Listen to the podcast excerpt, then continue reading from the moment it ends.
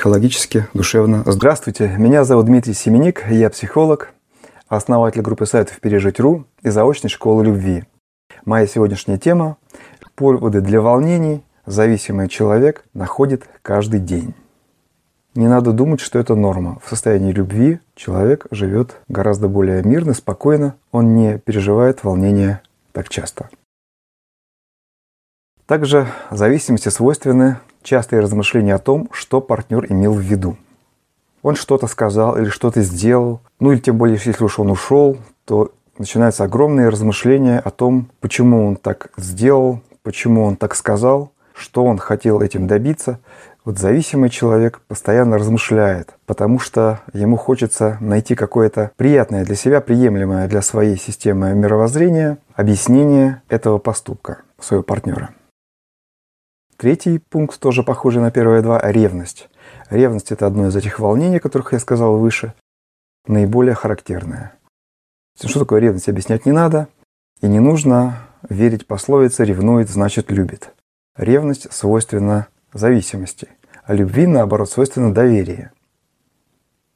Под ревностью подразумевается не просто отсутствие какого-то безграничного доверия, когда мы позволяем человеку, своему партнеру с кем угодно флиртовать, либо самостоятельно, либо с помощью психолога. И вы узнаете, вам повезло найти правильную информацию, хорошего психолога, вы узнаете, что причина вашей боли не в том, что этот человек был такой замечательный, или ваши отношения были такими сказочными, а в том, что вы страдаете любовной зависимостью. Вы начинаете работать над собой, повышать свое самопринятие, и вы избавляетесь от этой любовной зависимости, и боль прекращается. Сплошные плюсы. Да? Во-первых, вы вышли из ситуации, из отношений зависимых, потому что вы были зависимым человеком, и ваши отношения были зависимыми отношениями. И вы стали человеком независимым, свободным, с высоким самопринятием. Вам стало вообще гораздо лучше жить, не только в отношениях, но и вы с собой. Отношения у вас стали гораздо лучше. И будущие отношения с человеком противоположного пола у вас тоже будут гораздо более благополучными и приятными. Вот что вы выиграли от этой ситуации.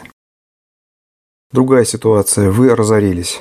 Почему вам так больно? Если вы начнете разбираться в этом вопросе, возможно, вы придете к выводу, что вы слишком большое значение придаете деньгам. Для вас деньги стали смыслом жизни. И если вы в результате этой работы над собой, осмысления этой ситуации, поймете, что деньги не должны быть смыслом жизни, и найдете какое-то другое применение для своей жизни, какой-то более высокий смысл, опять-таки боль прекратится, и вы выйдете из этой ситуации, понятно, где ночевать и тому подобное. Под ревностью поднимаются переживания наши.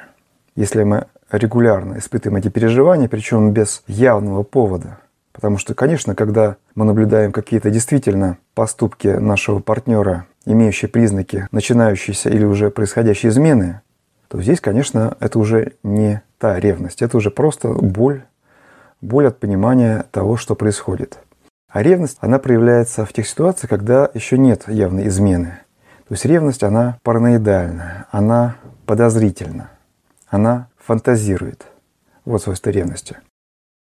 Также зависимости свойственно спасательство. Спасательство – это желание быть для, кого-то спасением и практическая реализация этого желания. То есть зависимый человек старается создать союз с тем, кто в ком-то нуждается. Например, алкоголик нуждается в ком-то, кто будет обеспечивать его быт и беспечная алкогольная жизнь. И когда зависимый человек находит такого человека, он вцепляется в него, он э, видит его подходящим, и несмотря на все переживания, зависимый человек наслаждается спасательством. То есть он не наслаждается, конечно, всем остальным. Жизнь с алкоголиком, она не особенно приятная. Но вот сам момент спасательства, он очень человеком. В конце концов, это просто мучительно быть зависимым и постоянно муч... Зависимость – это следствие сниженного самопринятия. Самопринятие